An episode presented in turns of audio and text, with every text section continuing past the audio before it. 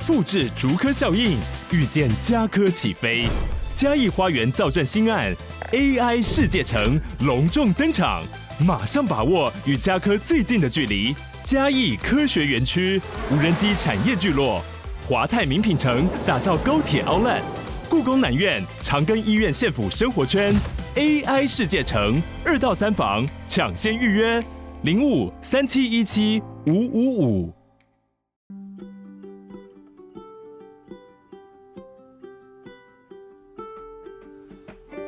各位听众，大家好，我是 Dr. Selina，欢迎收听最新一集的《小资变有钱》。这个节目是由 Dr. Selina 专为所有小资主量身规划的生活理财节目，希望大家从日常生活的议题当中轻松的学习投资理财，有机会改善经济，翻转人生。那如果你喜欢我们的节目的话，请给我们五颗星的评价。然后，如果你有许愿想听的题目的话，也可以留言给我们。然后，今天我们很开心的请到我的好朋友，也就是呃。静茹来跟我分享，我觉得小资必学的课。我们今天的主题是小资必学的二十堂生活法律课，提早规划你的富足人生地图。然后我们来欢迎呃林静茹，谢林好，各位听众大家好，我是娘子军的女头目林静茹。静茹，你现在要出，这是第几本书啦？这是我的第七本书。哇，你为什么会想要出这一本书？后青春幸福相谈室。那写这本书的动机跟想法，可以跟我们分享一下吗？好啊，的确，到了写第七本书的时候，你很容易会去想说，我还能够写些什么呢？那那时候，呃，在跟出版社讨论我要写什么样的主题的时候，刚好遇到一件事情，就是我父亲过世。那呃，我当时就是我有很多。很不一样的感觉，因为对我来说，生活中其实没有什么太大的挫折，所以父亲过世这件事对我来说是人生很大的一个变数。然后，所以那时候呢，也因为呃陪我爸爸就是临走前的两年，然后有看到很多呃，当一个人呃年老可能要接近要离开人世间的时候，你所会遇到的一些议题，因为这个。感受太丰富了，太满了，所以当时在跟出版社要讨论写什么的时候，我就想到就是养老跟老后的议题。所以其实像这书里面有一个很特别的议题，就是医疗决定。嗯，什么叫医疗决定呢？就是呃，很多人可能会听一个常听的名词叫做什么放放弃急救。那事实上不是放弃急救，它是放弃了几个人工强力的一个医疗的方式，就是什么呃。心脏电极呀，打强心针啊，等等这些。所以其实呢，这本书要分享的就是，诶，我们现在可能中年以后了，你有没有想到你老年会遇到哪些问题？那你走后会遇到哪些问题？也就是这本书诞生的原因。对，因为我有看了，然后我觉得这本书其实是它有一点特别，因为它其实是一个故事完以后，然后再去写一下，就是说，诶，这个故事要跟你传达的一些法律的重点有没有？然后，所以其实。我觉得其实一边是在看故事，但一边其实又在思考，就是说，诶，如果这个是你人生遭遇到的一些状况，那你要去怎么去做处理这样子？所以我觉得这本书应该是，不管是二十几、三十几、四十几岁看，其实应该都还蛮有感觉的。的确，的确，就是我们真的就是应该要为我们未来的生活去提早做规划跟准备。那也刚好倩玲这边呢，其实一直都是在跟大家宣扬一些你怎么去呃处理好自己的一个经济的生活啊，怎么独立啊，怎么做好财务的规划，让你的生活可以自在安心又无虑这样对。那我觉得这个东西呢，其实刚好跟这个有一部分是重合的，因为的确我们在养老的时候，你可能你的工作能力已经没有像以前年轻那么好了。如果如果你没有拥有一个比较好的财务规划，那到你养老的时候，其实你可能会有很多人家都已经在退休啊，然后要享福的时候，你还在很努力工作，那真的是太辛苦了。对，因为其实我我一直觉得理财其实某种程度在理人生，所以我一直觉得财务混乱的人啊，他其实人生是不会幸福的，因为他会面临到他的人生是有很多的突发状况，或是他根本是。呃，就说有些人没有理财，可是他可能到了六七十岁的时候，他可能就是就是都没有钱可以去就是退休养老这样子，那可能还要去，比如说去再去工作啊，不管是做清洁工，或是再去做很多辛苦的工作。所以我意思是说，嗯，我觉得应该是要提早规划你的人生，你的人生的那个蓝图。所以其实我蛮喜欢你这本书的书名，就是就是提早规划，然后就是你的人生的那个富足的人生地图有没有？所以其实我觉得应该是给大家就是提早去思考，就是说，哎，你人生在不同的阶段的时候，你可能会遇到的一些法律的问题，或是那你是不是可以去去提早的去做规划？那我想要问一下静茹哈。就是因为其实你这本书啊，其实我看了里面啊，就是 always 会很常上上映的，就是比如说父亲死后，然后就是小孩在争家产，比如说之前的长荣集团有没有各式各样这种问题，然后这种台台湾霹雳火各种这种。那我想要问你一下，好，就是说你在书中有分享一段很重要的知识，就是说别让金钱成为伤害家庭情感的利器，所以遗遗产跟分配跟预立。遗嘱这边可以帮我们分享一下吗？呃，对，因为其实一般人呢，有时候会想到说，呃，我如果说走了之后啊，那他就会想要留一些财产给自己的子女，但怎么留呢？如果一般人他没有去立遗嘱的观念的话，呃，第一个可能性就是说啊，那大家就按照法定的规定去继承吧，因为我们有法定应继分嘛。如果你没有立下任何遗嘱的话，那就是依法定的应继分来分，但是。呃，比较妙的地方就是说，很多人呢，他虽然没有留下遗嘱，但他会留下一个东西叫做遗言，也就是他虽然没有符合法律的一个外在的形式，但他可能会在他走之前说啊，我走了之后哦，这个财产就都给那个大哥啦，啊，女生哦，你嫁出去就不要来分财产。嗯、他可能会讲出这种话，或者是说他今天可能会跟兄弟姐妹说啊，那个哦老幺他就是比较不会赚钱，所以呢，我离开之后你们就不要跟他抢啊，财产就给他。他他就留下这种遗言，然后觉得说啊，大家可能就按照这样分。但问题是，有时候长辈走了之后哦，呃，身后的人他可能不见得他会看这个走的人的几分颜面，可能剩下的时候是手足之间的时候，哎，这个老幺可能就觉得说，哦，那爸爸是这样说的，这样分。但其他人可能会。用法律来说，诶，他没有留下遗嘱，遗言是没有法律上的效力的哦，因为没有符合法定的要事，所以呢，我们还是按照法律分。诶，这个时候如果有纠纷的时候，都要开始打官司了。那结局当然是你没有留下遗嘱，法官就是会判说，那按照法律规定分。可是问题是。兄弟姐妹之间感情就破坏掉了，所以这是很典型会遇到的一种状况。然后再就是说，遗嘱呢，在我们的民法里面是有它法定的要件的。有时候呢，真的会遇到这个老人家不懂，所以呢，他就自己写下了遗嘱。然后呢，在法律上也没有去符合这些遗嘱应该订立的要件，甚至包括证人啊这些啊，他都不知道说哦要做这些事情。然后最后呢，就造成说这个遗嘱无效。那遗嘱无效也是会造成很大的纠纷啊，因为兄弟姐妹可。可能有人他觉得那个遗嘱的分法是他觉得他能够接受的，所以他就说啊，虽然无效，但是爸爸的想法就是这样。但是有些人如果他对遗嘱是有意见，哎，刚好遗嘱无效，就成为他一个可以拿来炒作的工具。最后就说啊，那如果遗嘱无效，那我们就按照法律的应继分。哎，最后又要打官司了。所以，所以是很常见的，就是有没有立遗嘱跟立的遗嘱这些关系。这甚至我们看到很多是立了遗嘱，但是呢。身后的人就觉得说，你那个遗嘱不知道什么时候立的，我怎么没有看爸爸这样说过？那个是不是伪造的？诶，他告伪造遗嘱，所以你知道，其实如果你没有把身后的事情处理得很妥当的话，真的就是种下一个没有财产还好哦，种下财种下一个就是有财产，还让这些兄弟姐妹变成互告，然后最后翻脸永远不再相见的这种炸弹。对，因为其实我自己的家人我也看过，就是类似的这种状况，所以我常常会觉得，就是说。遗产这件事情，它其实是不患寡而患不均。没有的时候，可能大家都没有意见；但有的时候，大家就会觉得说，为什么你分的多，为什么你分的少？然后你这个真的是爸爸的意思吗？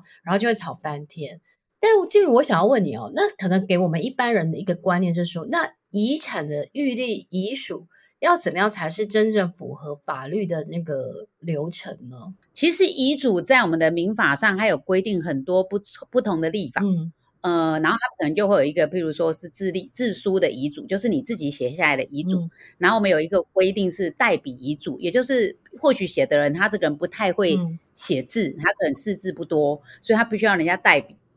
然后，所以还有公证遗嘱。嗯、然后甚至呢，有一些遗嘱的方式是，如果有人已经病危在床了，因为他可能走的时候并不是很年老，他没有那么快立遗嘱。诶，但是他突然间出了事情，然后。在那个病床上突然间要走了，那就有一个紧急立遗嘱的方式。其实立遗嘱呢，它有很多不同的呃立法。并不是只有一种立法才是、哦、才是呃，就是有效的遗嘱，所以就是必须要去看说你选择哪一种立遗嘱的方式，而去定说在这个遗嘱的法律规定之下，你应该符合哪个哪些要件。所以其实我觉得最简单的方式就是你直接去找律师吧，因为律师就是会帮你注意到这件事情。甚至呢，有时候我们在遗嘱的分配上面还有所谓特留份的问题，如果你违反特留份的话。小孩之间还是有办法互告的。那其实遗产的那个分配规定还有很多，你知道有个东西叫做归扣，嗯、然后有个东西叫扣还，就是它有很多不同的规定是妹妹嘎嘎。你说像我现在帮大家上一个法律课，我想上完，大概有些人要不就是听不懂，然后有的听懂也会忘记了。所以我会建议说，其实呢，呃，与其教大家怎么去立一个合法的遗嘱，我会直接告诉你说，你就去找律律师立吧，免得就是自己弄不懂，然后结果立了无效。哇，那真的是就是。开启一个你的手足之间开战争的一个呃起始点，有点类似这种感觉。对，所以大家也可以去找那个静茹他们的那个律师事务所，可道律师。嗯，是，谢谢，谢谢。那我我想要再问一下哈，因为台湾其实是应该是亚洲第一个就是呃让同性可以结婚的国家嘛。所以其实是我们也 so proud of 这个我我们的领先这样子。那书中其实也有提到，就是同性伴侣的晚年保障，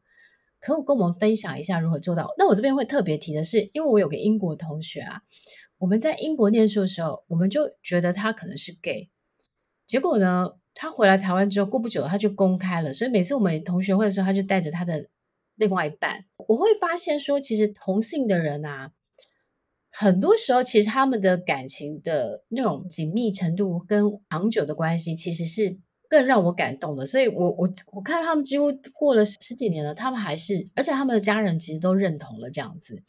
那我想要问一下，就是说，但是如果说他是同性伴侣晚年保障，那我们可以如何去做到？就是说，哎，如果是同性的伴侣，他能够真正牵手一生的伴侣，那他的晚年保障要如何去做规划或是预防这样子？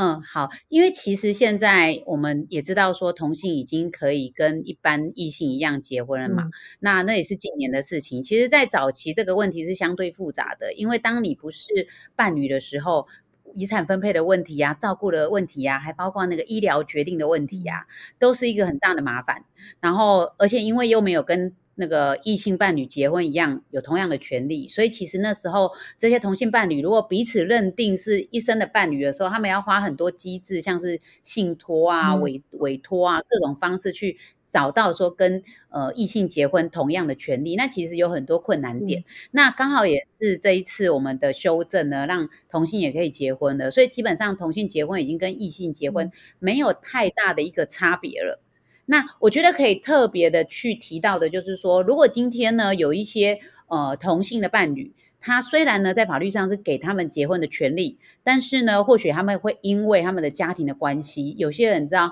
他虽然法律这样规定，但他的父母家庭长辈可能不是那么能够接受这件事，他们可能真的就没有去登记结婚，但他们就是同性的同居的伴侣，嗯、这时候呢。如果我们没有拥有跟呃异性结婚一样的权利的时候，我觉得特别可以去做到了，就是不管是在医疗决定，比如说你今天要。呃，临走之前啊，你的一些医疗要做缓和医疗吗？这些我们可能要特别去先立好，可以帮你做决定的人。那这样子呢，你才不会说哦，要走的时候要不要插管？那像我们刚刚讲的，要不要去放弃那些特别强力、已经对生命没有帮助的，只是在伤害身体跟感觉的那些呃急救方式？你可以去委托你的同性伴侣去做这样子的决定，否则其实是真的会很容易影响到说，你明明有一个很亲密的伴侣，但他却没有帮办法帮你做一些决定。像还有一个蛮特殊的一个法律。机制呢，也是近年新增加的，叫做意定监护。意定监护呢，就是在你人还好好的有意识的状况下，你可以先定好，有一天如果你已经昏迷了啊，或是失智的时候呢，你的监护宣告就是监护人是谁。但是以前还没有这个规定的时候呢，你是让法院帮你决定是谁。但是现在有这个新的制度之后，你可以在非常清醒，就是现在你是中年人，甚至你是年轻人，你都可以决定未来有一天我突然发现状况了，我的监护人是谁。那这个呢，其实也是特别的去适用到同性伴侣，我觉得可以去特别注意到的地方。对，我觉得其实大家都了解一些法律啊，嗯、其实是对自己的未来的跟另一半的权益都是比较好的这样子。那我想要再问一下哈，那因为有很多的像我们很多的听众，他们大概都是比较像是三四十岁，那他们可能就是有小孩。那如果说父母要提早规划小孩的这些未来，不用太担心万一，因为其实现在的呃，现在其实你很难预测未来，所以。如何可以做一个遗属信托后未来的未年未成年子女的一个保障？父母可以简单怎么做呢？嗯，我觉得这个可以，我们可以讲两个状况哈。一个其实因为现在离婚率很高，所以我们常常被咨询到的是一个状况哦，就是单亲妈妈，嗯、她很担心她的小孩，如果她因为她现在就是等于是只有一个、嗯、一个。一个那个直属的亲人嘛，那他担心他自己走掉的时候，他小孩谁来照顾呢？所以这个时候呢，其实很常见律师会被咨询的一个问题，因为他担心说，我今天留了多少钱，或是我有很大一笔保险金，然后我如果说在小孩还小的时候，我突然因为意外走掉的时候，那小孩身上。大笔钱谁来照顾他？这个是常见的状况。那另外一个呢，就是我们会担心的，就是说，就算你现在没有那些遗嘱的纠纷，你留了钱给你的小孩，可是呢，比如说一个状况是你留了遗产非常的多。三千万、五千万、两千万，那你很担心这个钱呢？如果到小孩身上的时候，小孩如果没有好好运用，结果呢，在几年之间就败光了，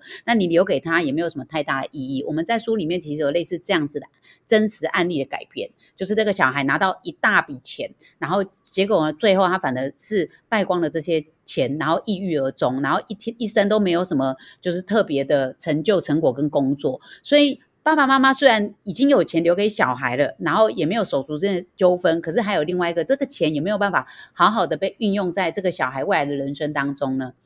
所以，如果以呃我们讲单亲妈妈这个例子的时候呢，它特别容易牵涉到，就是如果这个单亲妈妈走掉，这个监护权会第一个就是会落到这个小孩子的生父身上。那如果小孩的生父是一个不能够不值得被依托的人，那小孩的财产就很危险了。虽然我们可以去做改定监护的。呃，这样子的法律的一个裁定，但是他可能没有那么快，因为小小孩的钱的话，一瞬间被移走是很快的，所以呢，我们会建就会建议说，比如说你可以去做保险金的信托，或者是提早把你的财产去做一些信托的规划，让这个财产呢，就算到小孩的身上，这个生父也是没有办法动他的。那另外，如果是在一半就是也有父母的状况下，然后呃长辈老了想把财产留给。小孩，但是又担心这个钱太多，小孩没有办法好好运用的时候，那也是透过信托的方式，就是你有办法去规划说，譬如说，呃，我们每年只给他一百万，或是等你结婚，我才要把呃财产大部分给你，或是遇到任何事件的时候，我怎么去拨给你，让这个小孩呢？还有一种状况就是，这小孩有时候是身心障碍者。我们也可以信托说，这个钱呢是拿来去支付这个养护院的费用。所以其实像这种规划，都是除了我们遗嘱的这个分配之外，特别是在财产的信托方面，在你的遗产要留给小孩的时候，可以去做一个更有效、更符合你当初期待的规划方式。嗯，那是如果说以信托，一般是要去，就是如果一般民众要去信托，他去哪边会比较比较合适？信托这个名词哦，它其实在法律上就是有点类。是委托的关系，所以今天如果你要把这个呃财产信托给某一个亲人，其实也是可以这么做的。嗯、可是问题就是在于说，你委托给这个亲人的时候，你的信任度，嗯，你不知道高不高，因为你不知道这个亲人会不会就呃心生歹念。像我们最近很有名的那个无意的遗产的事情嘛。嗯他就把大部分的财产呢，就是请他的代书朋友去做保管，后来就是演出演出这个罗生门，就是到底人是不是他杀的这样。然后，但是呢，呃，如果说今天你把这个财产是委托给一个法人或者是银行金融机构的话，那相对就比较没有这样子的道德风险。嗯、所以一般来讲的话，有钱有钱人在信托，要不就是。有一个可能就是委托给律师，但是委托给律师，他也可能最好不要委托给一个就是一个人职业的律师，他可以委托一个大型的律师事务所。那大型的律师事务所的话，他们是一整个的机构，就不用担心说道德风险，或者是说呃，你委托给这个律师，这个律师如果突然出了什么状况，掉了执照，还是突然意外过世，诶，那你的信托人又不见了，受托人又不见了，所以。最好的方式其实就是委托给金融机构。现在在很多银行里面都有信托部门，他们会做各式各样的信托，去帮你处理你希望能够呃在你身后你的信托怎么去呃处理你的财产，甚至呢，他们还有一个服务叫做养老信托，不见得是你走掉之后哦，就是你的养老的钱要怎么用，怎么支付养老院的费用，其实也是目前呢一些银行有在处理的事情。对，其实我觉得银行的信托应该是服务蛮好的，而且是大家也蛮便利的这样子。对对，刚刚静茹有提到，就是我我想要在最后一问你，就是小资族呢如何规划自己未来退休计划？因为其实这个也是我们一直在就是在在 share 这个观念，然后包含了我我们两个都有考过那个保险证照，是是是，我们想来就是就是来讨论，就是哎，年金保险到底适不适合小资族来去做他的退休金的规划呢？呃，因为我如果谈这个，其实是有一点班门弄斧啦，因为其实 Dr. Selena 是比我更擅长这部分，但我就分享一下我的想法好了。嗯、因为呃，我自己的话会觉得保险这件事情呢，其实应该回归到保险一开始成立，保险制度本来就是用来规避跟转移风险的。嗯，那很多人呢会听到投资型保险。嗯或是年金保险，或是怎么样的保险，是想说哦，我保这个险就可以帮我养老了。但你要想到说，某些险呢，它如果在帮你规划养老的时候呢，它给你的是一笔一笔的钱，或者是它在最后是一笔还给你在哦，比如说六十岁以后或七十岁以后给你一笔钱，你必须要考量到说，第一第一个就是呃，那个钱真的够你用吗？然后第二个就是那个钱有没有通货膨胀的问题？你可能会觉得哦，老后每个。月两两万八的这样的给付，好像听起来是 OK 的，但是问题是，呃，老后的那个两万八，可能到到那时候，可能只有现在一万块的公用，那对你来说可能是不够用的。所以你虽然不是不能做，但你必须要跟更把这个呃通货膨胀的这个部分放进来。所以到底呢，它在利息的部分是出现多少？你会不会投资 ETF 更划算？嗯、那另外的，其实像这一类的保险，它当然也很多时候它不只是。年金的问题，可能你在中途你发生了保险事故的时候，那你会拿到一笔保险金，诶，那这个又是你可以综合考量在内的。所以我会觉得，如果说以保险的部分来去规划你的养老的话，它应该要被。呃，放的一个位置是部分规划，就是你可以做一些保险的配置，是让你在养老的时候，比如说一些意外啊、医疗啊，可以让你有一个比较大的保险金。但是如果是纯粹的投资或是纯粹的年金，你真的要很考量到，就是你到时候拿到的那笔钱，再扣除通货膨胀，那真的够你养老吗？如果你一心想说，我每我老的时候每个月有两万八可以领，但是你不知道有没有有一天在你年老的时候，那个通货膨胀是一一个月只有现在一万块的价值，那可能真的是不够你养老。但这些都是我们要综合去评量的部分。嗯，对，金如说的蛮好的。其实我一直觉得保险归保险，但是投资归投资，所以我觉得应该是回到保险的本质，它是就是分散风险。等于，我觉得其实保险某种程度也是一种避险，人生的避险，就是当你。发生某些状况的时候，其实是你有一些可以去 cover，不管是医疗啊，或是一些住院，或是 anyway 这样子。所以我还是觉得，就是大家在做未来的退休金规划的时候，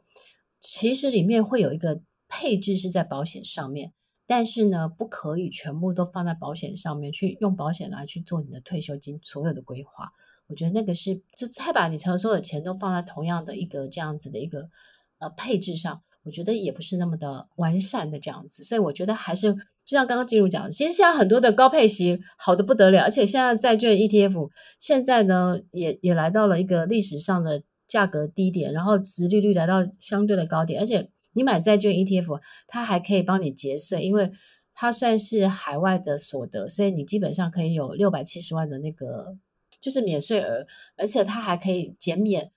就是因为它算海外所得，所以你也不用去扣二代健保。如果你超股利股息超过两万块的话，所以我觉得其实有很多的投资工具是可以帮你创造出，就是依照法尔斯理论的话，就是说哦，你未来可能一个月要花六十，一年要花六十万，那你除以百分之四的话，你可能需要最少要有一千五百万这样子。那我觉得可以用这样子慢慢去堆积。就是存出你的退休金，然后再用不同的投资工具，不管是 ETF 股票也好，或是债券 ETF 啊，去配做你的资产的配置这样子，然后让你可以呃每一个每就是比如说每一年至少或是每一季你至少有一定的，比如说如果你需要你给每个月花五万块，那你可能一季至少有十五万这样子，那你就可以用这样子逻辑去找出最适合你的投资工具的组合这样子。那今天呢，我们很谢谢静茹抽空来跟我们分享她的新书，然后我也觉得，就是推荐大家就是可以去买他的，就是静茹的新书，就是《后青春幸福相谈室》这本书这样子，然后在博客来上面都可以买得到，我们也会把购书链接放在呃我们的 Podcast 的那个文文案当中，大家也可以直接去购买这样子。那静茹，我最后再问你一下哈，因为呢，你你今年做了一件事，就是你把你的三十几万的粉丝团砍掉了，你恢复到你原本的身份叫林静茹这样子，对不对？对啊，对啊，对啊！我最近上节目几乎都被访问这个题目，哈哈哈。那你做回自己这一段时间开很开心吧？真的也还颇开心的，哈哈哈哈。每次一讲到都在笑，都觉得哇，我真的是做回自己的。对啊，我觉得这很棒。其实我特别 cue 他这一段话，是我鼓励每一个女生都都活出自我。然后就是谁说？就是当了妈妈，不可以去追求自己的梦想，或是有自己的事业，或自己的呃，就是未来的发展。所以，其实不管女生是二十三十、四十、五十、六十，不管你在什么样的一个 status，我觉得你都可以有有，你都有资格，而且你有能力。而且我相信你有勇气去追求你属于你的梦想，这样子。那我们看到静茹在她的身上，她就是变得闪闪亮亮这样子。所以呢，我们就是特别 cue 她这一段话，就是要鼓励大家。那今天我们谢谢静茹来我们的小资变有钱 Podcast，然后也预祝你的新书《后青春幸福相谈室》呃，就是大大的畅销，然后可以一刷再刷这样子。谢谢你。谢谢谢谢倩宁，我们下次再见喽，哦，拜拜。拜拜。